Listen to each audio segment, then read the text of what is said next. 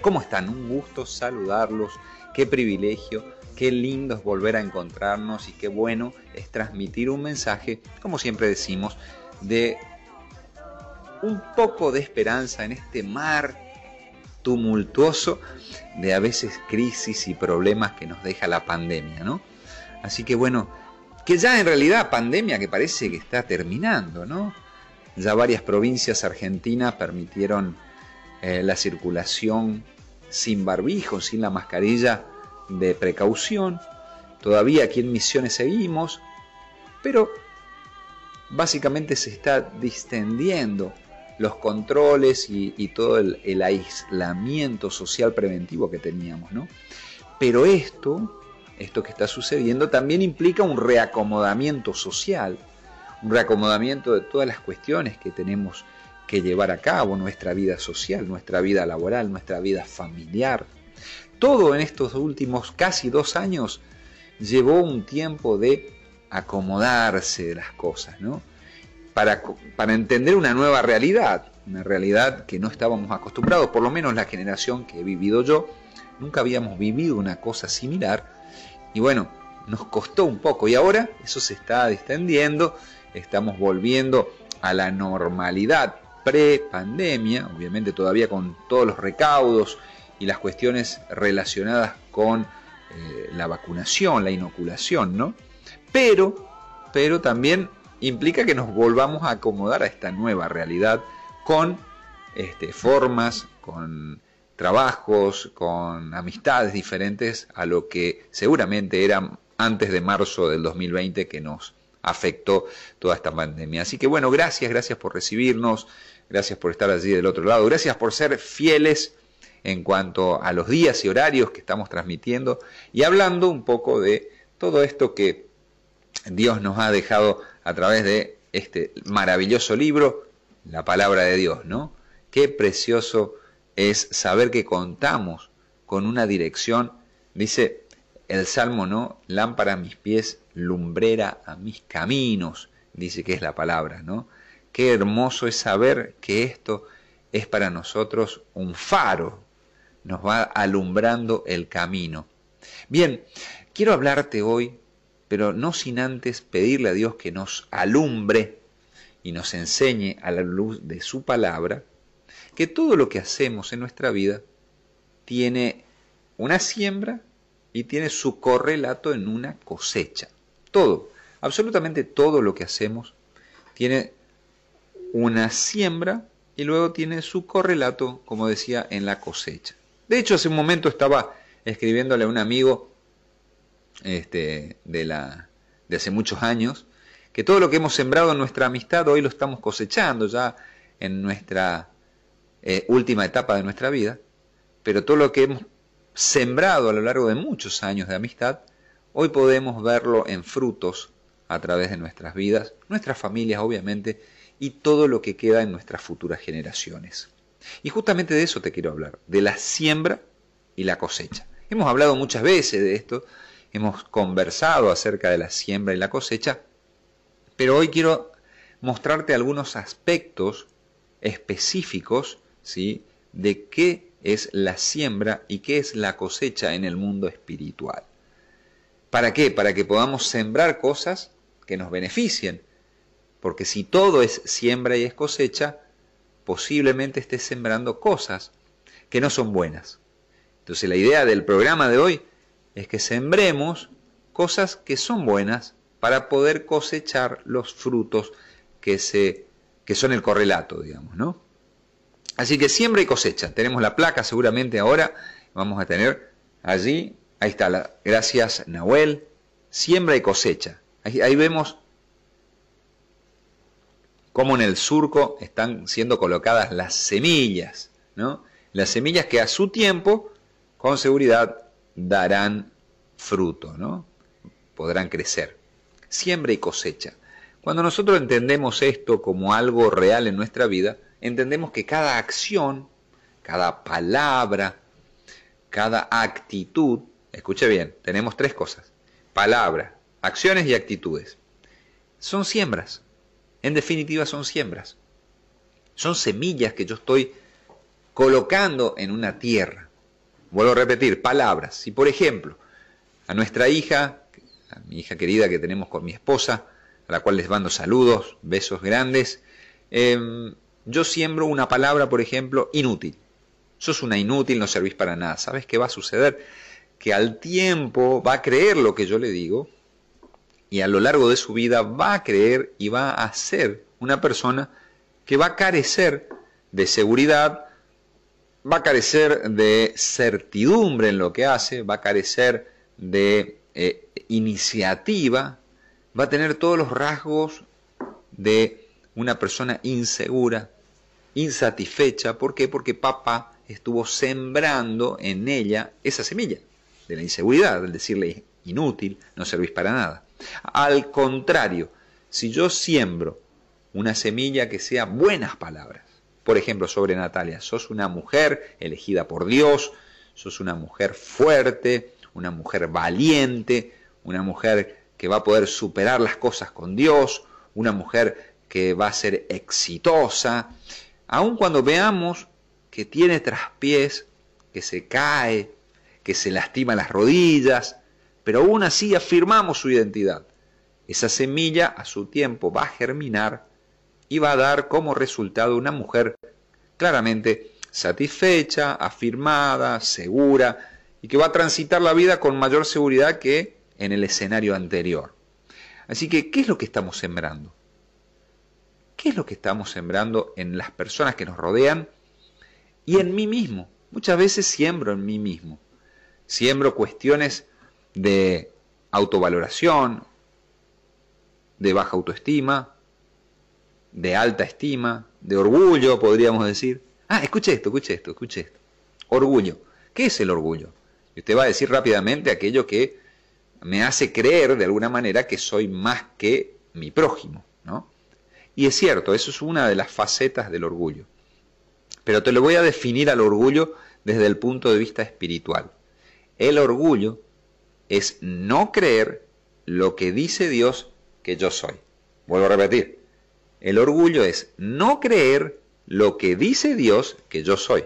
Entonces, si yo me creo más que una persona, obviamente no soy lo que dice Dios, ¿no? Yo no soy más que otra persona. La palabra de Dios dice, estimando a uno mismo como inferior al prójimo. Entonces yo tengo que creer de alguna manera que mi prójimo sabe más, que mi prójimo de alguna manera este, me puede enseñar, me puede edificar. No puedo creerme más. Entonces es orgullo. Ahora, si yo me creo menos, no en el sentido, dice, la palabra dice estimando, eso no, no significa creyendo. Creer es otra cosa, pero si yo creo que yo soy menos que mi prójimo, entonces también tengo un problema de orgullo. Porque Dios no dice que yo soy menos, dice estimando como menor al prójimo. Eso significa poniéndome en una actitud de servicio como eh, de ayuda al prójimo. Eso no significa que yo crea que soy menos. Ahora, si yo creo que yo soy menos, entonces también es orgullo, porque no creo lo que dice Dios que yo soy. Entonces, este tiempo es también, ¿qué estoy sembrando en mí? Estoy sembrando inseguridades, estoy sembrando en mí actitudes, estoy sembrando en mí palabras. ¿Qué es lo que estoy sembrando? A través de eso que usted está sembrando, entonces usted va a poder determinar qué es lo que usted va a cosechar. Pero vamos, vamos rapidito a la próxima placa, ¿sí? De siembra y cosecha, en donde vamos a ver que Gálatas capítulo 7, 6, perdón, verso 7, dice, no os engañéis, Dios no puede ser burlado. Pues todo lo que el hombre sembrare, eso también segará. Segará significa cosechará. ¿Cómo es este versículo? El apóstol Pablo sabía muy bien y le estaba escribiendo a los cristianos que estaban en Galacia y allí estaba él diciéndole, ojo, ojo, no le pueden engañar a Dios. No, no, no, no le podés engañar a Dios. Este es un tiempo en donde Dios va a sacar a relucir qué es lo que hay en tu corazón. No le podés engañar. Entonces lo que dice allí, justamente, ahí claramente dice, no, no os engañéis. Dios no puede ser burlado. Todo lo que el hombre cosechare, perdón, sembrare, eso también va a cosechar. Entonces, ¿Qué es lo que estás sembrando? Te decía al principio, ¿estás sembrando buenas acciones? ¿Buenas actitudes? ¿Estás sembrando buenas palabras? Te di algunos ejemplos de, de palabras. Ahora, ¿cómo yo puedo? Porque acciones y actitudes son prácticamente lo mismo, pero tienen una pequeña diferencia. Actitud es una, digamos, acción pero pasiva, mientras que el accionar es una actitud activa. Ese trabalengua lo que quiere decir es lo siguiente. Si yo subo, por ejemplo, a un ascensor, ¿no? Subo a un ascensor y allí hay una persona al lado mío, la cual no me saluda. Y yo tampoco le saludo. No digo nada, subo al, ascensor, llego a mi piso, se abre la puerta, salgo y no tuve ninguna acción, tuve una actitud, una actitud de no saludar. Y lo que dije a través de esa actitud fue, no me interesa relacionarme contigo, no me interesa tener contacto, no me interesa de alguna manera hablar contigo. esa fue la comunicación, comunicación hubo, pero de actitud. Ahora, diferente hubiese sido la acción, ¿no? Entonces, si yo subo al ascensor y lo que hago es saludarle, buenas tardes, buen día, ¿cómo están? Un gusto saludarlo.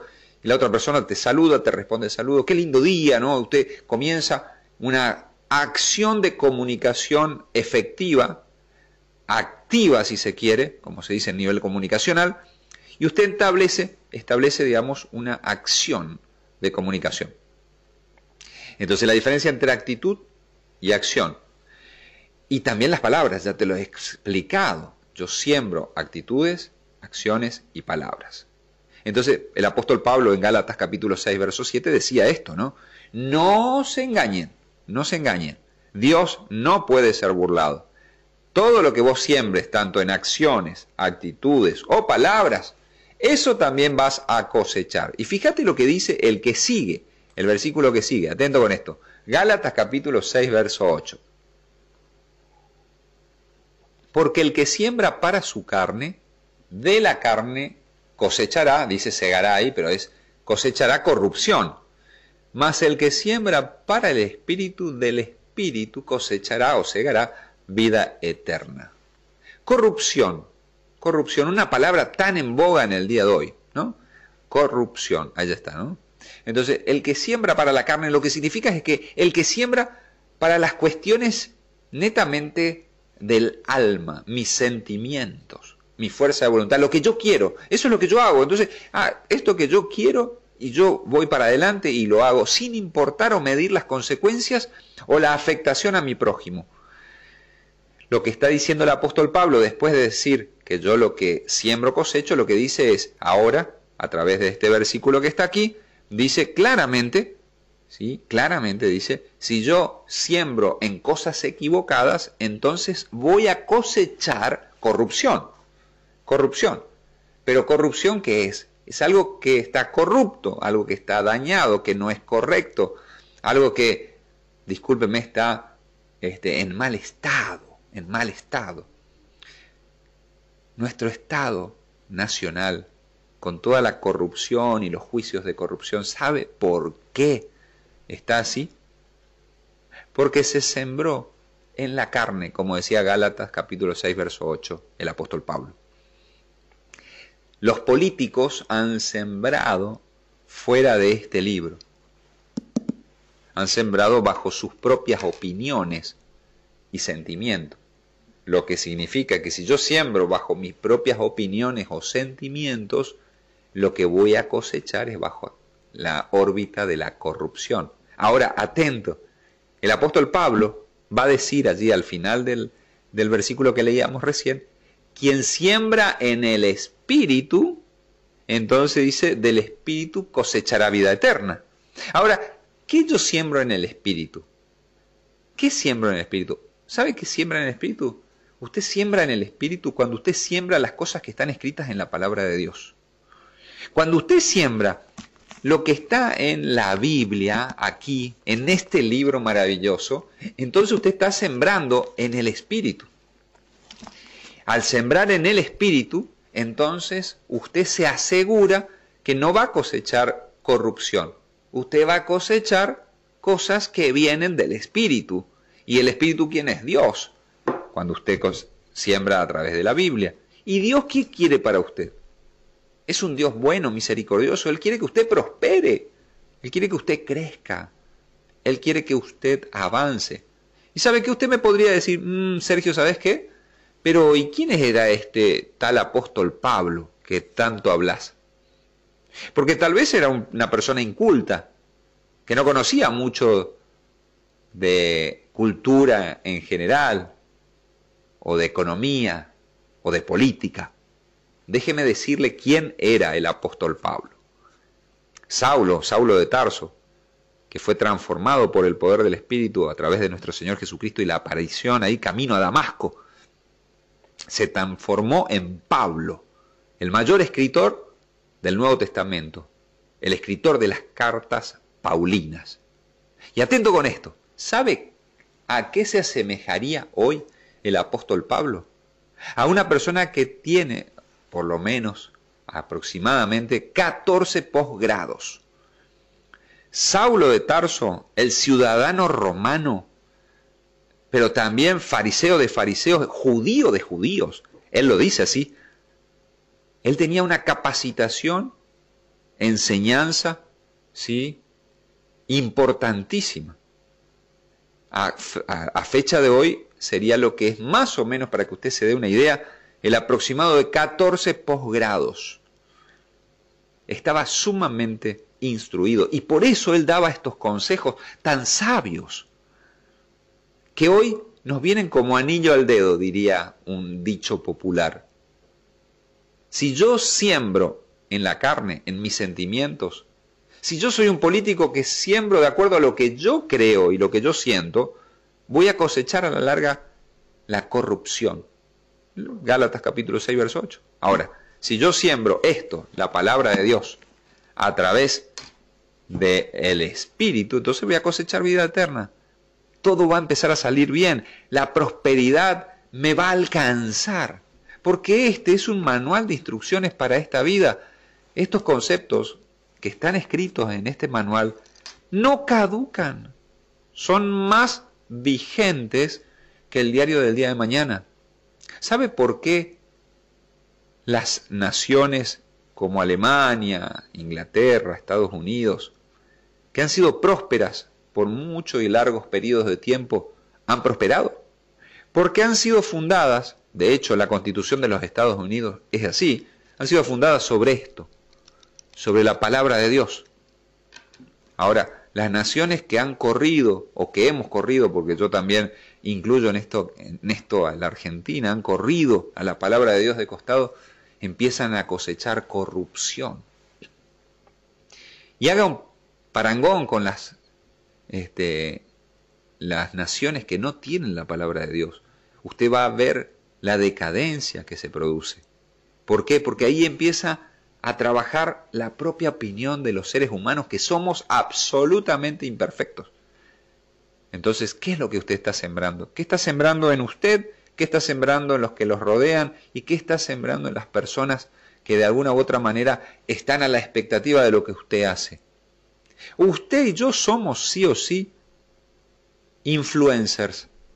Hoy, hoy en día, el nivel de afectación de los medios de comunicación y de las redes sociales hace que usted y yo, sea desde su casa o de este medio, o tal vez desde Facebook, tal vez nos estás tomando, saludamos a todas las personas que están tomando la señal a través del Facebook, estamos influenciando, somos influencers. Yo puedo ser influencer de la palabra de Dios o puedo ser influencer de otra cosa. Cuando soy de otra cosa y no de la palabra de Dios, entonces estoy sembrando en la carne. Lo decía el apóstol Pablo. Ahora, si yo tomo los valores bíblicos, proverbios milenarios, que siempre han resultado, si los tomo y los hago mío y los empiezo a vivir, su vida va a prosperar. Su vida va a prosperar. No hay vuelta de hoja. Dos principios que quiero que veamos esta, esta noche. El primer principio. Todo lo que siembres vas a cosechar. Todo lo que siembres cosecharás. Te he dado varios ejemplos. Pero ¿qué quiero decir con esto? Atento, mira. uno cosecha lo que planta.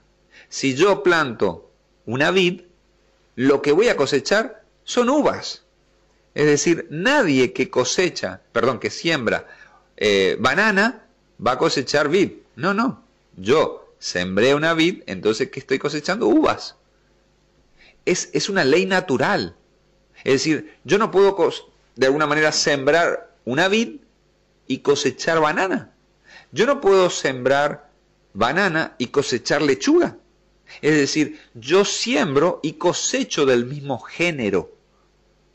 Por lo tanto, en la vida espiritual pasa exactamente lo mismo. Lo que yo siembre yo voy a cosechar, sea bueno o sea malo. Vuelvo a repetir, sea bueno o sea malo. Pero esta ley que usted tiene aquí al lado, sí o sí tiene una ley adicional. Lo que usted siembra, usted cosecha. Lo que Sergio siembra, Sergio va a cosechar. Pero no cosecha al uno por uno. Es decir, no es que yo siembro uno y cosecho uno. No. Dice que algunos siembran y cosechan al ciento por uno, otros al sesenta por uno y otros al treinta por uno. eso significa que si yo siembro una semilla, cosecho cien. Otros siembran una semilla, cosechan sesenta y otros pueden llegar a sembrar una semilla y cosechan 30. Pero en el ámbito espiritual, esto, esto es bíblico, usted puede sembrar, le había dicho, cosas buenas o cosas malas. Si usted siembra cosas buenas, entonces puede cosechar al 100, al 60 o al 30. Ahora, si usted siembra cosas malas, también cosecha al 100, al 60 o al 30. Por eso es tan importante entender esta ley de que lo que vos siembres vas a cosechar, pero vas a cosechar multiplicado. Eso significa que si vos sembrás amor, pongamos la semilla del amor, vos vas a cosechar al ciento por uno, amor, o al 60 o al 30, pero vas a cosechar mucho más amor. Por eso la palabra va a decir más bienaventurado es dar que recibir. Yo tengo que dar y eso voy a cosechar en mucha mayor medida. Ahora, hagamos el ejercicio contrario, el ejercicio mental contrario. ¿Qué pasa si yo siembro odio, si yo siembro falta de perdón, yo pongo una semillita de falta de perdón, una semillita de odio, ahí lo coloco, tic, lo pongo en el surco de mi corazón, porque el corazón es la tierra, pongo en el surco de mi corazón una semillita de odio y una semillita de falta de perdón. Lo que dice la palabra es que vas a cosechar al 100, al 60 o al 30 significa que si tenés una semilla de odio vas a cosechar por lo menos, por lo menos al 30. O sea, vas a multiplicar por 30 el odio. En el mejor de los casos. En el peor de los casos te vas a ir al 100%. A 100 veces, perdón, no 100%. Al 100 veces. Falta de perdón. Sembré una semilla de falta de perdón. Voy a cosechar en el mejor de los casos 30 veces más. Pero en el peor de los casos voy a poder cosechar hasta 100 veces más de falta de perdón. ¿Cuántas personas no te van a perdonar, no van a dejar pasar las cosas? ¿Me vas entendiendo? No es solamente las cosas para las cosas buenas, la siembra y la cosecha, es para las cosas malas también. Entonces, todo lo que vos siembre, eso vas a cosechar. Ley fundamental número uno. Todo lo que siembre vas a cosechar. Y lo vas a cosechar en forma multiplicada. Vamos con la ley número dos hay un factor importantísimo, esperar el tiempo. ¿El tiempo de qué? Tenemos que esperar el tiempo de que germine. Claro, toda semilla tiene un proceso. Toda semilla tiene un proceso. Lo que se planta se espera para que crezca. Es decir, en ningún momento usted va a creer de que usted plantó hoy y mañana va a cosechar. Ahí usted ve, ¿sí? Apenas saliendo el brotecito con el cotiledón para arriba. Pero escuche bien algo. Si usted plantó, la cubrió con tierra, lo está regando, a usted no se le va a ocurrir nunca a ver, vamos a abrir para ver cómo está el brote porque se le va a morir. Es decir, a usted no se le va a ocurrir hacer eso. ¿Se acuerda cuando hacíamos los germinarios? Cuando éramos chicos en la, en la escuela que poníamos en un, en un frasco de vidrio, eh, papel secante, no sé si te acordás, semillas de poroto, y poníamos tierra en el medio y íbamos este, regándole y al tiempo esas semillas empezaban a crecer, salía la raíz radicular hacia abajo y el cotiledón salía hacia arriba y de pronto teníamos una hermosa planta. Eso pasa también cuando usted lo coloca en la tierra, solamente que en el frasco lo veíamos, pero en la tierra usted no lo ve. ¿Qué le pasaría a esa plantita si usted la desentierra? Se muere, se muere. Eso pasa también en el ámbito espiritual. Supongamos que usted está sembrando amor. Está sembrando amor en esa persona que, uy, uy, uy, era difícil de tratar. Y usted está sembrando ahí amor, amor, amor. Y de pronto usted se cansa. Dice, pero, pero pará, estoy sembrando amor y no veo ningún fruto. Y entonces usted va a decir, pero vos no te das cuenta que hace 30 días que te estoy tratando bien y te estoy cuidando. ¿Sabes lo que hiciste con eso? Desenterraste la planta y la sacaste para afuera y le cortaste y le rompiste.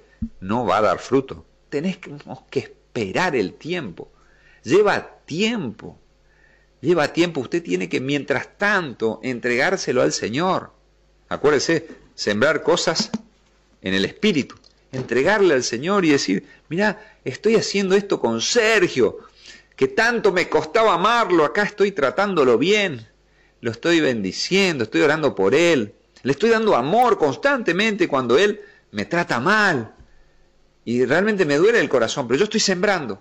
Señor, hace germinar. Y entonces eso va regando esa planta y a su tiempo esa planta va a ser un poquito más grande, va a crecer, se va a, eh, perdón, se va a desarrollar. Una vez que se desarrolla, va a dar la flor. Y una vez que da la flor, va a dar el fruto. Y ahí usted va a cosechar al ciento, al 60 o al 30, ¿sí? Pero va a cosechar mucho amor de parte de Sergio. Ay, que me puse como ejemplo. Entonces, las dos leyes son justamente estas, ¿no? Que primero lo que yo siembro, yo voy a cosechar. Segundo, debo esperar el tiempo para que el fruto salga y yo lo pueda cosechar. Veamos qué es lo que estamos sembrando. ¿Dónde? Primero sembramos en mí y también sembramos en mi prójimo. Te decía hoy, ¿por qué siembro en mí? Porque a través de lo que yo consumo, yo estoy sembrando. ¿Qué es lo que estoy mirando? ¿Qué es lo que mis ojos están recibiendo? ¿Qué es lo que a través de este aparatito consumo? ¿Qué es lo que a través de este aparatito u otros dispositivos escucho? Todo eso son semillas. ¿Sabe qué? La música tiene un poder casi psicotrópico. ¿Por qué le digo esto? Tiene un poder fenomenal. Se produce la dopamina cuando yo escucho la música. Mucha producción de dopamina. Y eso hace producir en mí satisfacción. Ahora, ¿qué pasa si usted consume una música que lo deprime? Una música que lo decae. Usted va a terminar deprimido y decaído. Por eso es tan importante saber qué es lo que usted está consumiendo, qué es lo que usted está sembrando en usted mismo.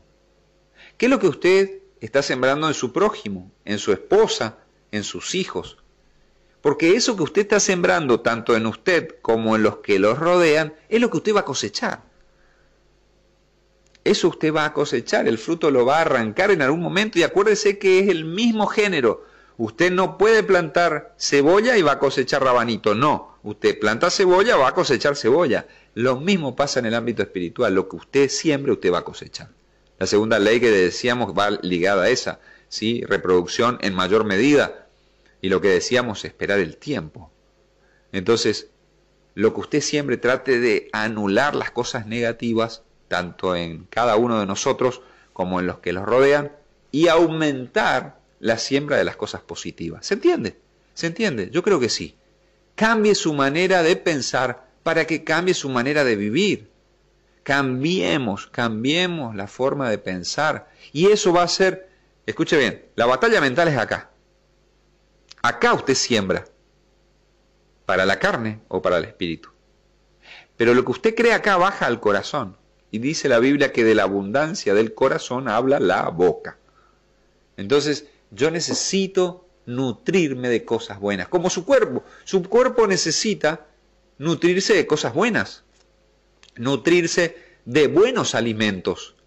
Si usted consume malos alimentos, así va a ser su cuerpo. Lo mismo pasa en el ámbito espiritual. ¿Cómo está nutriéndose su cuerpo? ¿Qué semillas usted está colocando? Porque esas semillas que usted coloque, sí o sí, serán la respuesta a lo que usted viva. Si usted vive bien es porque usted sembró cosas buenas.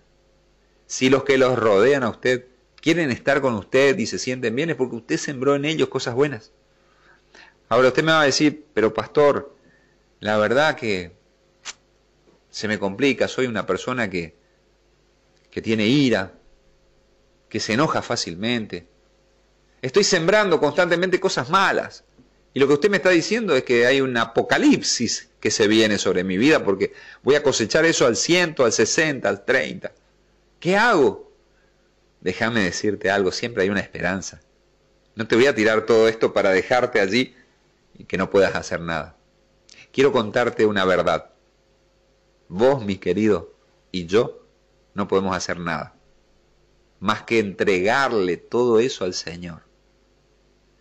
Porque si entendemos que nosotros somos el fruto de alguien, que es Jesucristo, y Jesucristo a su vez tiene conexión con el labrador, que es el Padre, podemos entender que al final de cuentas seremos buenos frutos y seremos plantados con la semilla del Señor, con la semilla de Dios.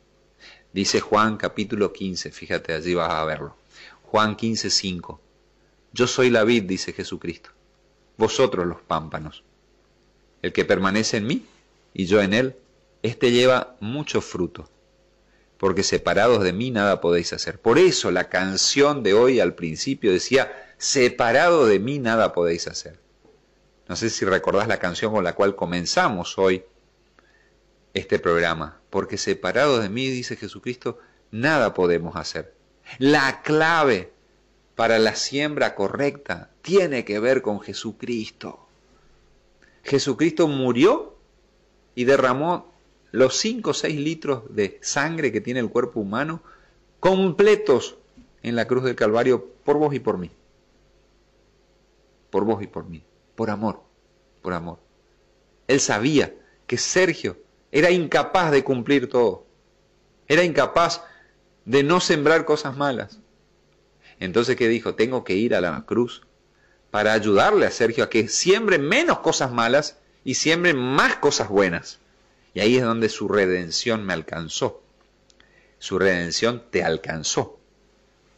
Y es allí donde en el poder de su fuerza, Efesios capítulo 6, verso 10, en el poder de la fuerza del Señor nosotros nos fortalecemos.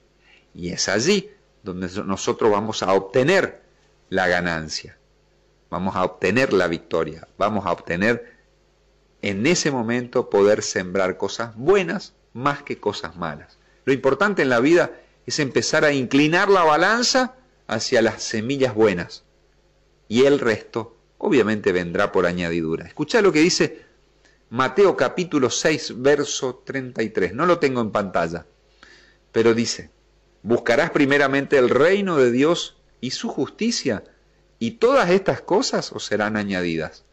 ¿Querés cambiar de actitud? ¿Querés cambiar tu forma de ser? ¿Querés cambiar aquellas cosas que estabas sembrando mal en tu vida?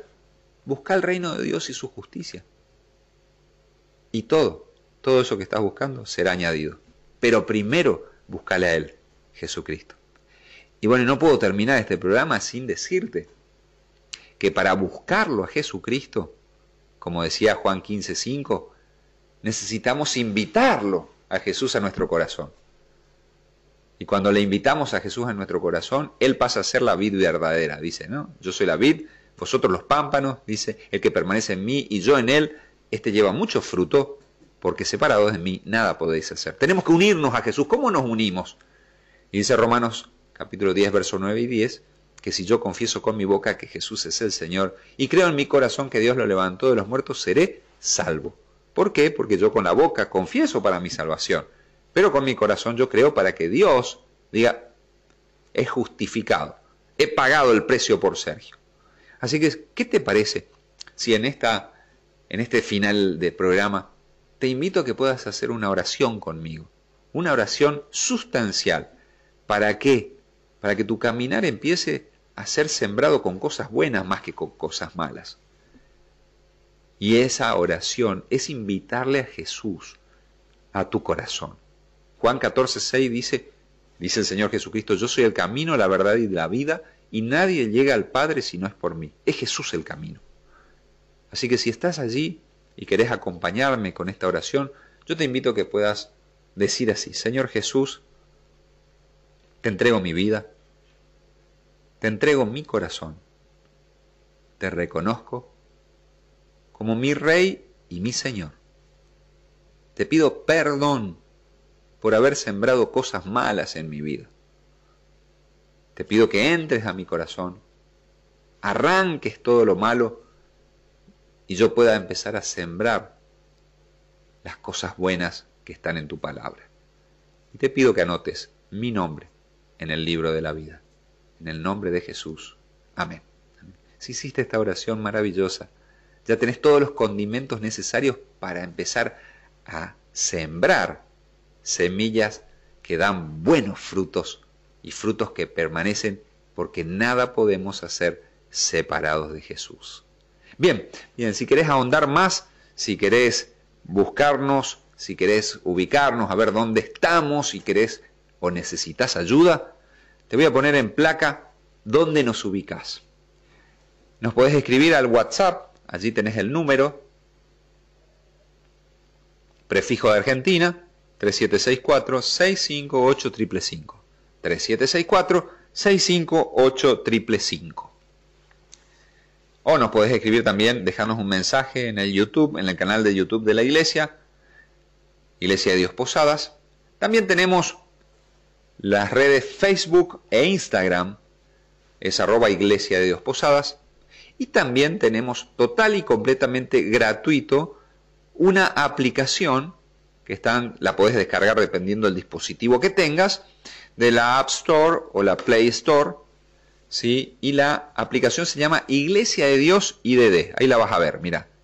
Es muy sencilla, muy fácil, no pesa nada, es total y completamente gratuita. Y ahora vamos a estar cargando también los enlaces de las prédicas para que puedas recibirlas con los diferentes temas que se tratan en cada una de ellas, en cada uno de los mensajes.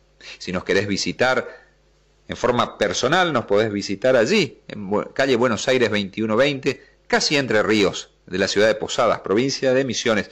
Nuestros cultos, nuestras celebraciones son fáciles de recordar. Días miércoles, viernes, sábados y domingo a las 19 horas. Nos podés eh, acompañar allí, vamos generalmente tenemos un tiempo maravilloso en donde podemos cantarle a Dios, estar con Él, eh, podemos recibir la dirección, toda esa luz que te hablaba acerca de la palabra. Y si no, nos escribís también a, a la página web www.iddp.com.ar. Nos puedes dejar algún mensaje allí www.iddp.com.ar. IDDP Iglesia de Dios Posadas. ¿eh? iddp.com.ar, nos escribís y alguien seguro, seguro se va a estar comunicando contigo. Nuevamente, muchas gracias, muchas gracias por recibirnos, por permitirnos entrar, como siempre digo, a vuestros corazones. Que pasen una excelente y maravillosa jornada. Gracias por recibirnos, les mandamos bendiciones desde arriba para todos ustedes. Dios les bendiga. Chao, chao.